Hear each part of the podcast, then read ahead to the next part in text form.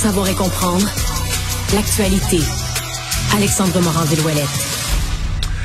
Alors, Alexandre, dans les autres nouvelles, si on sort dans la campagne à Québec pour aller à Ottawa, il y a les conservateurs qui, tard en soirée hier, se sont excusés pour ces messages textes qui avaient été envoyés aux membres conservateurs de la circonscription d'Alain Reyes. Oui, c'est pas des grandes excuses publiques. C'est de la même formule dans laquelle ils ont envoyé ces messages pour demander la démission d'Alain Reyes dans sa circonscription.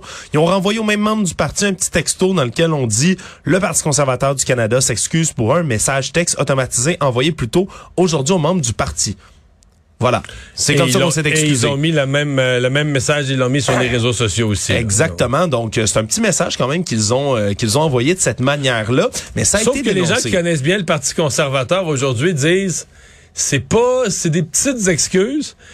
Mais il n'y a pas de petites excuses au Parti conservateur. là. Le. Parti conservateur, surtout dans la personnalité de Pierre Poilievre, ne s'excuse jamais. Donc le fait qu'il le fasse, euh, faut peut-être pas voir ça si euh, euh, si banal. C'est quand même un gros geste de leur part et l'aveu l'aveu d'une erreur euh, quand même grave. Oui, absolument. Surtout que le, le nouveau lieutenant politique de M. Poilievre au Québec, Pierre Paulus, a lui-même reconnu que l'envoi de ce message de texto-là était inapproprié. Et ça a été dénoncé même du côté des autres partis, Mario. La ministre des Affaires étrangères, Mélanie Joly, du côté du Parti libéral, entre autres, dit que c'était complètement inacceptable, a ça de campagne de harcèlement, en disant que, ben, dans, d'harceler un ancien collègue, ça ne se fait pas dans un cadre démocratique. Même chose côté des François Blanchet, le chef du Bloc québécois, qui en avait beaucoup à dire et qui a même louangé M. Reyes là, pour ses talents en politique.